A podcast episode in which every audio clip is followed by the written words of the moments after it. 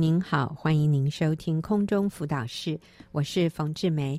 今天我请到了啊、呃、一位妇女施工的组长哈，学员妇女小组的组长小英来到我的节目里面。小英你好，啊、呃，冯姐好，大家好。嗯，那我们今天进行的这个部分啊、呃，比较跟平常不一样，就是等一下呢，我们要播放一段小英的一位组员哈，路易斯。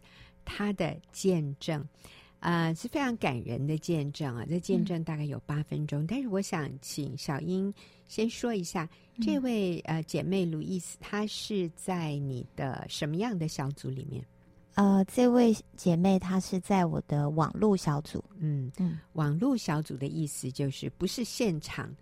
那个嗯，实体就是啊，大家来到一个地方，嗯，呃，比如说到你家聚会，不是这样的，是在网络上。啊，他是用 Skype 啊，用 Skype，嗯哈，对。那你这个小组有多少人？啊？总共有十二个，十二个人，来自很多个不同的国家，是有呃德国，嗯。啊，有加拿大，嗯，有澳洲，嗯，还有美国，嗯，是。啊，有台湾的吗？也有，也有台湾，是。台湾不同的城市的哈，可能他们就是他们的城市里面没有我们的实体小组，所以我们就是用网络的方式，但是同时异地啊，不同的地方，但是同时大家透过网络在一个群组里面进行这样的小组哈。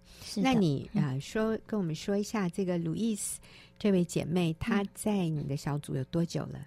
嗯，差不多一年到一年半的时间。好，一年半的时间。是，那那路易斯今天他跟我们分享的见证的题目啊，是主所爱的，他必管教；嗯、主所爱的，他必管教。那我请各位听听看，就是在一年多的时间里面，这位姐妹路易斯她的生命有非常奇妙的改变。我们就请啊录音先把它播放出来。自认恨先生爱情长跑七年，结婚二十年，应该对彼此很了解。但就在第一个小孩出生后，因着彼此教养观念的差异，产生了许多摩擦。就在痛苦沮丧下，再一次踏入教会寻求主。但万万没想到，去教会让我们的婚姻的关系反而变得更紧张，因为我的热心服侍。先生开始反弹，甚至扬言要到教会开枪杀了牧师及基督徒。因为在先生的眼里，教会毁了我们的婚姻，抢走了他的妻子。这中间有四年的时间，先生需要到外地工作，大约四个月回来一次。当时我也乐得清闲，心想没有先生的日子，可以让我更委身教会的侍奉中。就这样，从每周日聚会和小组，到参加每周祷告会，到负责儿童主日学，加入敬拜团，到负责教会的账，成为教会的理事，我管理教会的大小事，而且还在先生不知情的状况下大笔的十二奉献。做这些在人面前，我很属灵。二零一四年，先生受不了分开的日子。有一次在电话中问我：“我还要他吗？”我说：“当然要啊！”就这样，我们全家搬过去和先生住在一起了。但是搬过去之后，马上就到了一个新的教会，可想而知，我也就很快的委身在新的教会里，做着所有和在前一个教会的服事，甚至有过之而无不及。二零一五年的夏天，教会开放一个到泰北宣教的机会，我向神求，还开了四个条件求印证，甚至还认为神真的很神奇的应验了这四个印证。但是最重要的是，先生的想法却不在这四个印证当中。就在先生知道不可能阻止我不去的情况下，他觉得他受够了。也觉得我们的婚姻没有再走下去的必要了。等我们从短宣回来，他一直和我商讨着怎么分开的事。我知道圣经里说夫妻不可分开，我一直求他再给我们机会。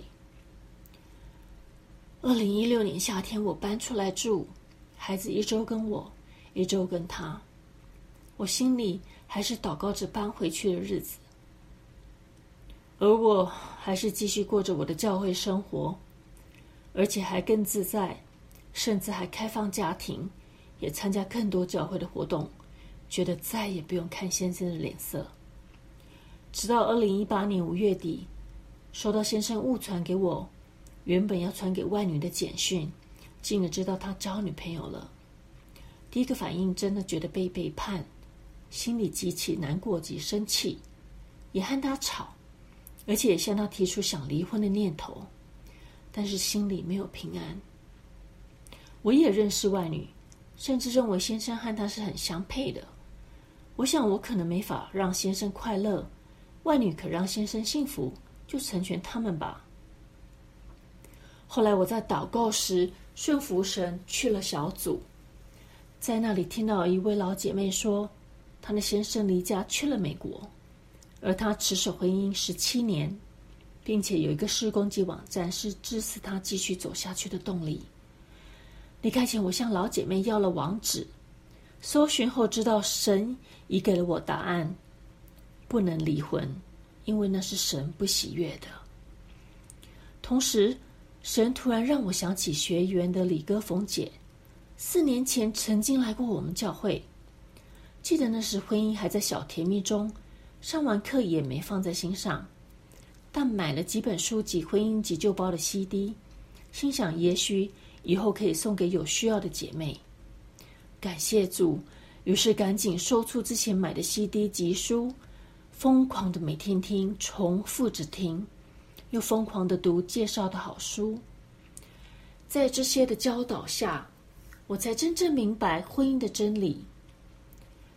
尤其在面对外遇 CD 中提到，外遇的定义是当配偶不再是你人际关系里的第一优先，就是外遇的开始。换言之，当我先生感觉我不是完全属于他的时候，我算是在外遇中了，这非常震撼我。我开始在上帝面前认罪悔改，神越来越让我看到，其实是我自己毁了我的婚姻。我把我先生对我的好视为理所当然。第二天写了一封道歉信给先生。说我过去如何的不尊重他，婚姻走到这地步，我需要负很大的责任，请求他的原谅，也愿意改变，让他知道他是我一生一世的丈夫，只有死亡才能分离我们。先生很快的回了一封很不屑的信，但没有关系，改变是需要用时间来证明的，毕竟先生忍受了我二十年。如果我能用一半的时间来弥补，就当感谢神了。这是神带领我走重建婚姻的第一步。再来，我重新调整我生命中的优先顺序，之后就一步一步按着学员应用圣经的教导，坚持做对的事。比如，常常对先生表达仰慕及感谢。现在也会抓紧任何可以做饭给先生吃的机会。生日、圣诞节、感恩节，让小孩开出菜单及甜点，我就满足他们。虽然从找食谱、买食材、先试做，然后当天做，需要五到七天的时间，而往往一顿饭两个小时就解决，但我还是乐在其中。以前我是职业按摩师，现在我就是先生的专属按摩师。还有在亲密关系上，我也积极努力。不仅主动，而且不管先生在任何时间召见，半夜一点、清晨四点、晚上七点，不管我是不是正在忙，只要先生简讯一来，我马上放下手边的事回传，没问题。充分把握住每一次可以满足他的机会。虽然先生还在外遇中，而且常说那句“我是不可能再和你一起生活，不可能回转”。你要等我，就等到死吧。现在我会回他，你值得我等。我非常感谢神，因着婚姻风暴，让我更经历主的真实，也非常感谢学员妇女事工这么清楚明确对真理的教导。看到这么多姐妹的见证，我好有福能认识学员，而且参与在其中，和大家一起学习和努力。那您刚才所听到的见证是路易斯啊，他是小英的一位网络组员。那我们听到，在短短一年半的时间里面，路易斯的生命有这么奇妙的改变，从一个原本做什么事情都他说了算啊，他做决定，就是呃，并不是会去很尊重先生，然后到最后。她在极大的困难里面，她学习谦卑的去服侍丈夫，谦卑的去挽回婚姻。哈，那我想，呃，小英，你陪着路易斯一路这样走过来，哈，我也想今天请小英跟我们分享一下，身为一个带领者，身为一个组长，我们怎么样去帮助这些在婚姻里面遇到极大困难的人？所以。呃，先简单的请小英说一下，当路易斯来找到你的时候，他当时的婚姻状况是什么？呃，他当时是跟先生分居的状况，嗯，然后他因为呃跟先生呃因为发现先生外遇，所以他就离家了，嗯嗯，嗯，是这样，所以。嗯，当时看起来这真的是很悲观。是这个男人已经有外遇，而且好像这个男人心里也很多愤怒。嗯啊，甚至对上帝、对教会都有很大的愤怒。对，觉得是教会抢走了他的太太。是嗯，甚至曾经扬言说：“我要拿枪去把 教会的人都打死啊！”是，所以我们看到呃。好像是一个很对立、很冲突，然后这个女人是，啊、呃，真是心碎的离开，因为发现先生外遇的对象竟然自己还认识，哈、哦，是感觉是很绝望。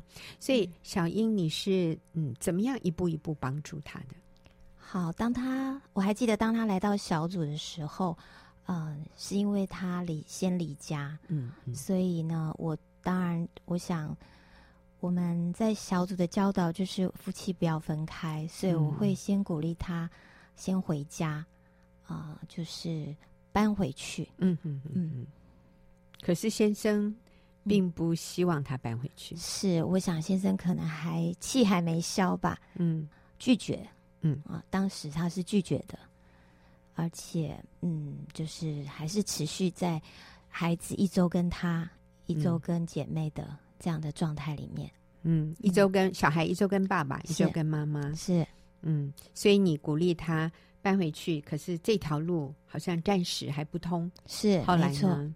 后来，嗯、呃，他在小组的学习，他就开始学习主动的去跟先生联络，嗯、然后也去制造一些机会，让他们有相处的机会，嗯，啊、哦，这样子，呃。特别是他开始想一些方式，就是他先生喜欢吃甜点，嗯，然后他就呃学习各式各样的甜点，嗯，然后做好，然后送到先生的面前，嗯，对，然后嗯也跟孩子呃一起享用，嗯，所以他就增加了许多他们见面的机会，是是。是所以啊、呃，他是愿意的，他是愿意去挽回这个婚姻。嗯，所以我觉得他会去想想方式，嗯嗯，会去找办法。是我在想，当他这样做的时候，他的先生应该感受到，哎，这个太太跟以前不一样了。以前是很强势的，以前是工作之余就是投入教会的服侍。是啊、呃，那现在呢？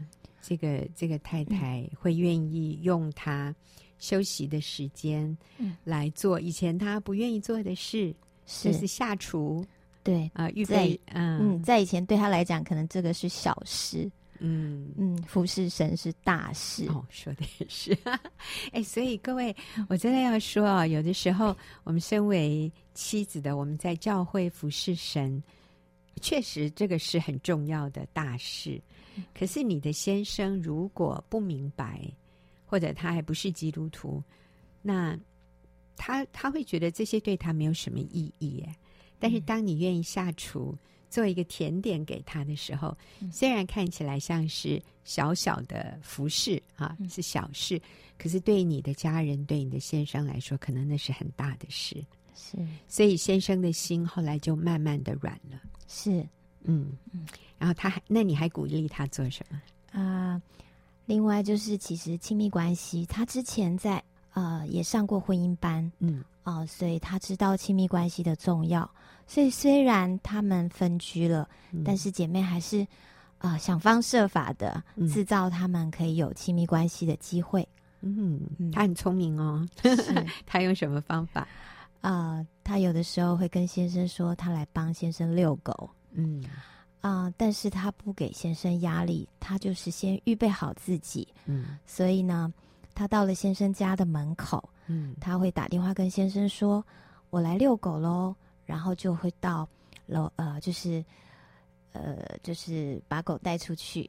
把狗带出去遛，遛完了回来，他会再打个电话跟先生说：“我遛好喽，我走喽。嗯”啊，那先生有的时候就会说：“你要不要上来坐坐啊？”嗯，对，嗯，这样子就增加了跟先生接触的机会。是，那我们看到这里的智慧，就是他也给先生下台阶。是他如果主动的说：“哎，我们怎样怎样？”先生可能会说：“你少来啊，嗯、或者说。”呃，已经没用了。是，我已经不爱你了，因为先生一直跟他表达就是拒绝，是，嘿，就是你不要对我有任何期望。嗯，我们是永远不可能再生活在一起的啊。他见证没有这样提，是啊、呃。虽然先生讲的这么绝情，但是我觉得路易斯很棒的，就是他不放弃，嗯，然后他想到这些。就是好像不着痕迹的方式，嗯，呃，我要来遛狗哦，因为他对狗也是有情感的嘛，也对那只狗也是有感情的，所以这个是很合理的。可是，在这个过程里，嗯，他一直让先生感受到，我是。我对你是敞开的，我是愿意的，嗯、是我还是你的老婆，嗯，所以你如果提出任何请求，你放心，我不会给你难堪，我不会拒绝你的。所以先生也一步一步的，哎，试看看试试水温，哈 然后就就这样成了，没错。那因为恢复了亲密关系，所以他们的关系就、嗯、就越来越好。是，嗯哼，嗯哼。那他还做了一些什么事啊、呃？就是。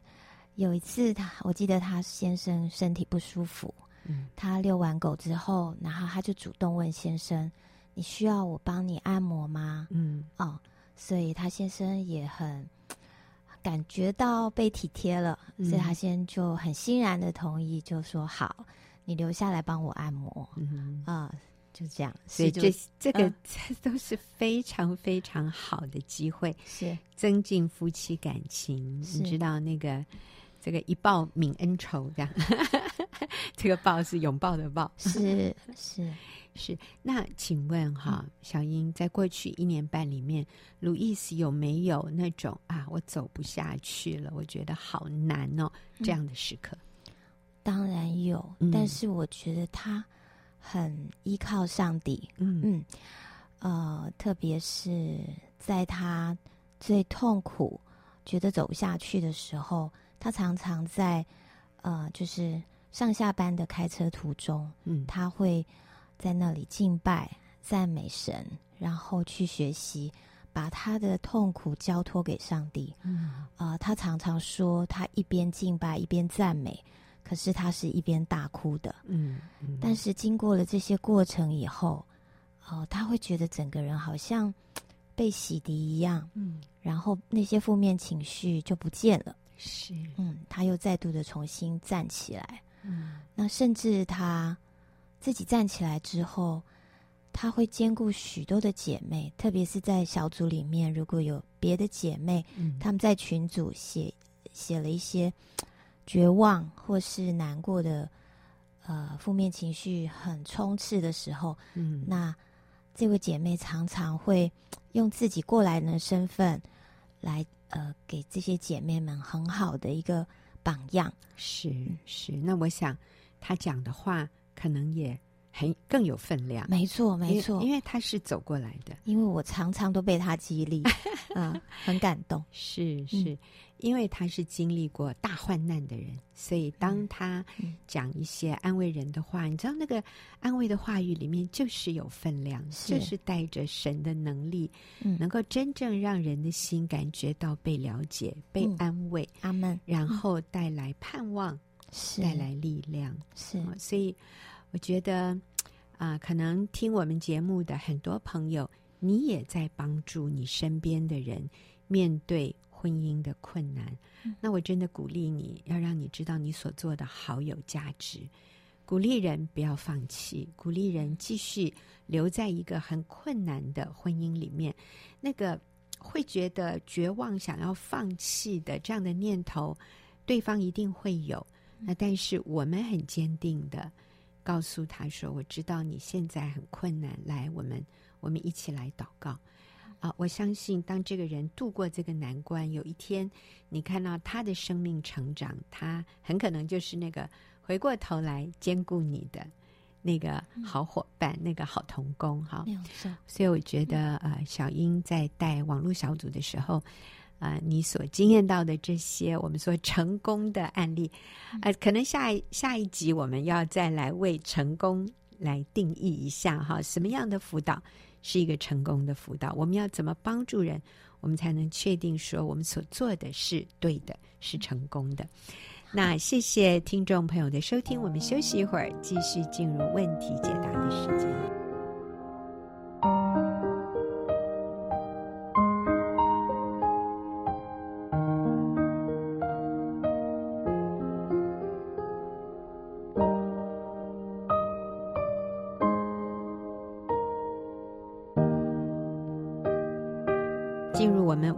解答的时间，今天和我一起回答问题的是 Linda 姐妹，Linda 你好，啊，凤姐好，大家好，是好，那 Linda 也是我们网络小组的一位组长啊，非常优秀的组长。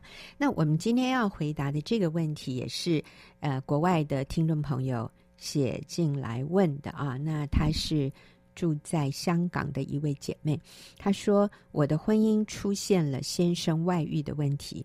但是除了这个问题，还有其他几个性质非常严重的问题。现在我徘徊在十字路口，不知道是应该离婚以止损自保，还是应该从神领取信心来挽救婚姻。很想问一问冯姐的意见。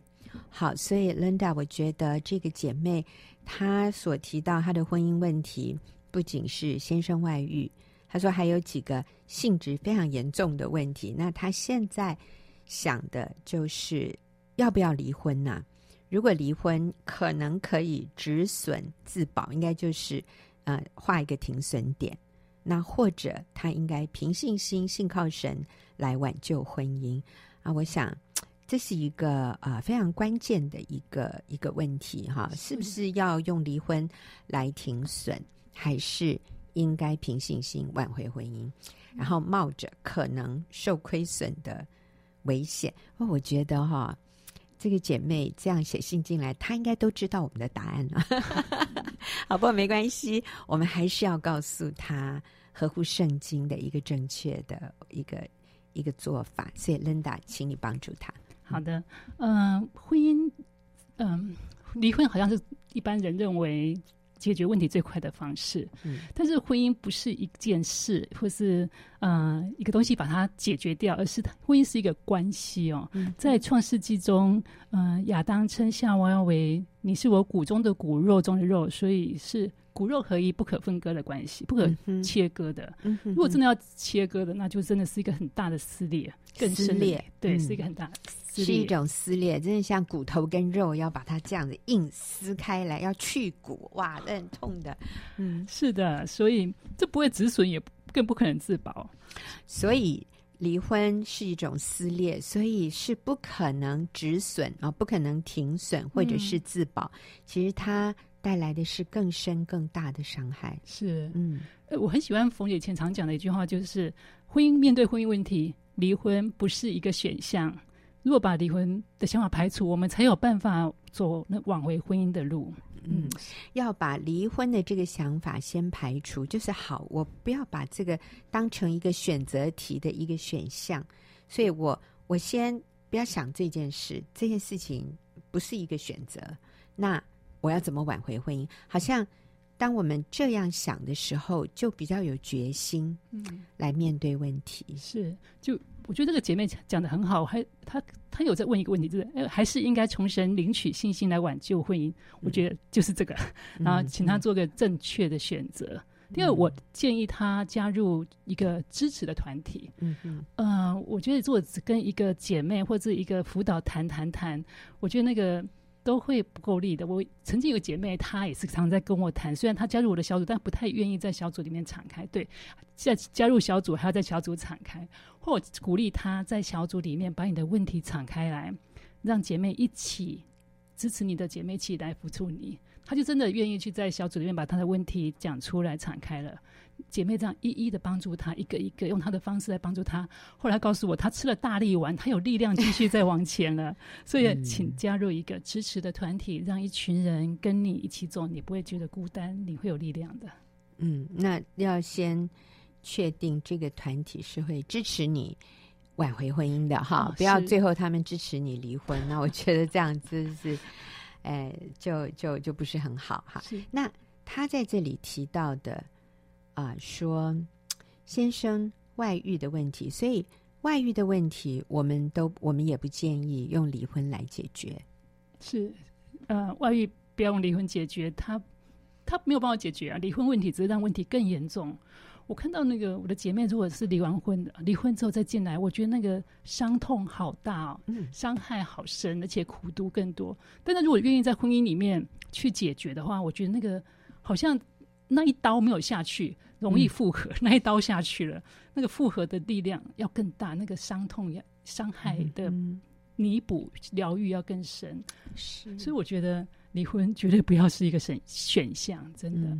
如果你还没有离婚的话，我们我们不要认为离了婚能够停损，嗯，或者离了婚能够自保。哈，那我们就是。按照我们所能，其实我今天还跟一位也是先生有外遇的姐妹谈话，嗯，她也她也在想，那现在其实是她先生一直要逼迫她离婚，那我就跟这个姐妹说，有的时候，嗯，有可能他是有外遇，但是也不一定是他有外遇，有的时候就是他觉得在这里，在这个关系里，他。很无力，他很无助，然后他也看不到未来，所以他会想要离开。不过，这个姐妹说，她先生呃离家三天又回来了。我说，你知道吗？这个代表他要离开的力量不是那么大。就算他在外面有外遇，我觉得那个都不是一个，好像我们说 permanent，那不是一个。永久的一个关系，你跟他的关系才是永久的，所以你不要切断这个关系，让他回来，我们就把他吸回来，不要把他推出去。是啊，那我们自己也来看看能够做什么改变哈。那这位香港的姐妹她提到说，除了外遇之外，还有一些性质非常严重的问题，她没有提哦，但是我猜想啊，通常。除了外遇，外遇已经是性质非常严重了。那除了外遇，还有性质很严重的问题，我认为不外乎财务问题、啊债务问题，或者是跟婆家的关系的纠结，或者是你先生跟你娘家的关系里面有很多的纠结冲突，或者你娘家轻看他啊，或者是。你的婆家有很深的债务问题，或者你的公公婆婆不喜欢你啊？我觉得这个是，这是呃性质严重的问题。那当然还有可能就是酗酒、赌博，啊、呃，有吸毒吗？有可能啊。呀，yeah, 我想不外乎这些。那我想问一下 Linda，嗯，你觉得其他这些问题是需要透过离婚来停损、来自保吗？哦，这个透过离婚绝对没有办法停损跟自保，那个伤害在，而且问题在，它不会解决的。嗯，反而我们在那个里面去面对，反呃是对我们自己本身是很有帮助，甚至是生命的帮助。我觉得婚姻问题真的是直指我们的生命的问题，所以我觉得离婚不是一个好的事情，反而我们在婚姻里面去面对我们生命的问题，我想这是上帝给我们一个很棒的地方。你刚刚讲了一句话，你说婚姻问题其实是嗯反映出我们的生命里面的问题，是嗯嗯，其实 Linda 在婚姻里也。接受过一些挑战，就是婚前没有想到会有的挑战。我想就是婆媳的问题，还有没想到我先生家里债务的问题这么严重，这样。嗯嗯。呃，但我婚前知道我先生是一个很很很诚实的人，但我没有想到婚后之后超过我的想象。那什么超过你的想象？就是经济上的问题超过我的想象的，嗯，的往下掉这样。嗯，这跟他诚实无关，对不对？对，是他就是他自己家族那边的财务债务的问题。嗯、对，嗯、那他一直很努力要去帮忙。嗯，嗯、呃，对。那我后我曾经有一段时间就非常的生气，我婆家所给我的回应，就是我觉得他们怎么可以这样对待我先生之类的。后来我在面对那个债务的问题之后，我发现到一个问题，就是我内心的贪婪。我这么说是因为。其实我现在一直跟我保证，婆家那问题不会影响到我们，然后他给我也没有吃穿用都没有缺，我们家经济完全没缺。但是我就看到那个那个洞一直在那里。嗯，那个、好，我现在要 Linda 暂停一下，因为我觉得这是一个非常宝贵的一个观点哈。嗯就是，其实你吃穿没有问题，嗯、可是你就觉得，可是那个洞一直没有补起来啊，然后这个就变成你里面一个很严重的问题。然后你刚刚提到说，其实上帝让你看到这是你的贪婪的，哇，这个这个问题，这个叫什么？这个议题就变大了哈。嗯、好，那这个是需要我们好好的来来自省。嗯，刚刚 Linda 有提到，其实婚姻问题是在考验，是要我们来面对我们自己里面。更深的一些问题，所以你说这个时候上帝就让你看到你的问题是什么？你你会一直觉得这是婆家的债务问题，可是上帝却让你看到你有什么问题？嗯，我刚刚说的我有那个贪婪的问题，其实我很不想承认我有贪婪的问题。我觉得我生活应该很简单的，怎么会有贪婪？但后来我看到的是我在要那些。嗯、呃，我不需要的东西。嗯，我在看一些我眼目想要，但是我生活上不需要的东西。其实我现在给我的生活已经非常的富富呃，rich 已经富有了。我觉得，我觉得我没有缺乏任何什么，但是我就是觉得那个洞在，你就让我过得不是我想要过的。其实我真的想要过是目前的生活。我说我想要过是，哎，我想要换车，我想要可能住个比较怎么样的房子。可是我觉得后来发觉这些。我真的真的换车，我会比较开心吗？我想我不见得会比较开心。然后我就发现到，我为什么一直要这些东西？这些东西让我很不舒服。然后我也看不惯我婆家他们的生活方式，他们的用钱的方式。我觉得这个我只是看不惯我，但是他们没有影响到我的生活。其实我公婆对我也蛮好的，很尊重我的生活。我却却因为这样去去挑剔他们，去觉得他们不对。我觉得这都是我的不对。我觉得。因为我想要那个那个钱要更多，我要看到我的账簿里面有钱更多，我就觉得我就要就去挑剔这些有的没有的。我觉得我的生命这点我出的状况。我觉得圣经上说金钱加上知足等于大力，我觉得那个大力让我哦，金钱我就应该算金钱，但是我好像没有怎么很知足。嗯，当我知道这样，我不把不再去要那些我觉得我眼目情欲想要的东西的时候。我真的觉得我过得好自在哦！嗯、我突然看到我公婆其实也蛮好的，是其实他们对，然后我也看到我婆家他们在面对问题上面也没有我想象的那么的不负责任。嗯，我就发现到我们的关系就在改变当中，所以嗯，我觉得所以啊，那个洞呢，洞还在，但是已经有看他们慢慢在去处理它。嗯嗯，我我觉得处理太慢了。我觉得真的太你，你希望他处理更快一点，对，这样我比较安心一点。其实这也变成我的一个安全感的部分。是，但是其实你今天的生活都是够用的，嗯，是我们需要进钱，还要加上知足的心，就等于大利啊。那个利是利益的利，所以我们敬畏神，我们过一个敬畏神的生活。其实这个金钱的生活也包含圣洁的生活啊。我过一个圣洁的生活，再加上知足，就是满足，就说我。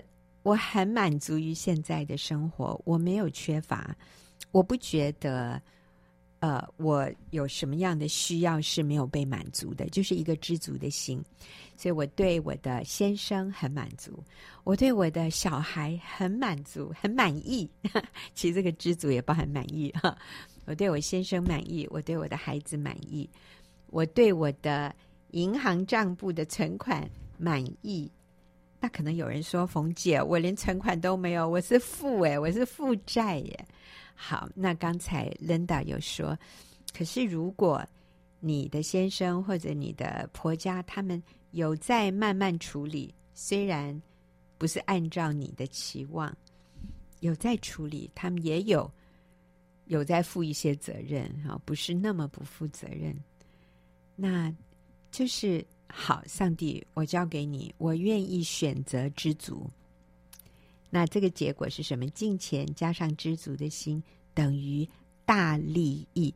这个对我们身心灵，这对我们在永恒里面是最大的利益。敬虔加上知足的心，就是大利。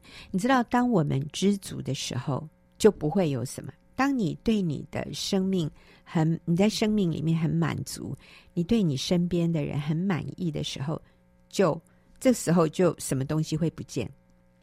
贪婪就不见，贪婪、抱怨、嗯，不满是，呃，焦虑是，呃，惧怕，嗯，然后什么挫折感受 就会不见呢？是，就这些消极负面的情绪就会消失，这个就是真的大力。嗯，你知道，对我们身心灵，然后我们活活在感恩的里面，就像啊、呃，Linda 都会鼓励他的组员要要要感谢先生。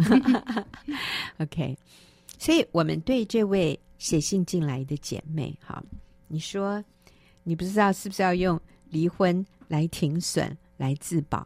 那我要说，这个现在只是你想象，你如果离婚。你会停损，但是你很难去去预测，你离了婚以后，你还有很多其他的损失是你现在想象不到的。嗯，那其实很多时候，我们我们看到的就是那种很深的受伤，还有怒气啊，因为通常离婚里面都是有很多的不满、不饶恕，嗯，所以那个怒气会跟着你走，哈。那那我我跟一些离婚二十年的人谈话，但是谈到以前那个关系的时候，嗯，你可以感觉到它里面还是有很多的受伤，很多的愤怒是没有化解的，他只是先把它压下去，然后以为再开始一个。浪漫的关系，再找一份感情。现在都有人说找一份感情，就再找一个人来爱你，你这个就会 OK。但其实，嗯，那个人找你也是要你去爱他耶。你里面充满了愤怒，充满了不饶恕，其实你要去爱下一个人是很有限的，你的爱的能力是很有限的。所以，这个这个不是上帝起初的设计。上帝是要我们留在一个看似困难的关系里面，但是我们去面对，去面对自己里面的问题。所以，Linda，当你发现哦，这原来是你贪婪的问题，那你去面对了，你怎么面对？你面对的意思是什么？不逃避啊，嗯，就不逃避。对，然后就去呃认。其实我应该也是要感谢我先生愿意跟我说他要承担，然后我去相信我先生吧。嗯，我不再用我自己的眼光来看，我相我我想顺服先生，好像就在顺服神。我相信神在掌权，我愿意完全相信我先生的做法。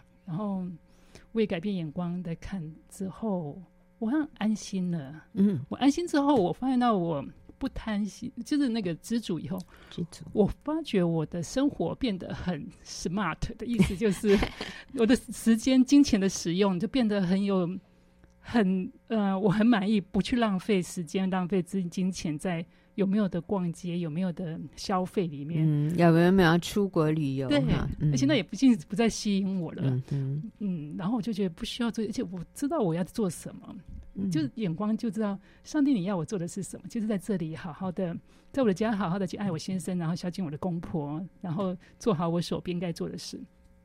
对那些看似美好的东西，眼睛的看见不一样的。嗯，是好棒啊！所以啊。呃我们不要进入婚姻的时候，常常在想说，我可以从这个婚姻得到什么利益？哦，我可以有获利吗？还是我会亏损？好啦，结婚以前你想清楚，可是进入婚姻以后，当你发现，哎，我好像很亏耶，我好像有吃亏耶，各位，那这就是我们要面对自己的问题了。婚姻不是一个来获利的地方。婚姻其实是一个让我们来更认识自己，然后学习放下自己，学习付出，学习舍己。婚姻是一个让我们成为更成熟、更有基督的生命形象的一个最好操练的地方。所以，我们鼓励这位香港的姐妹，我觉得你好棒，你愿意写信进来问问题，就代表你愿意改变自己，来信靠神。挽回婚姻，祝福你！啊，我们也谢谢听众朋友的收听，谢谢 Linda，我们下个礼拜再会。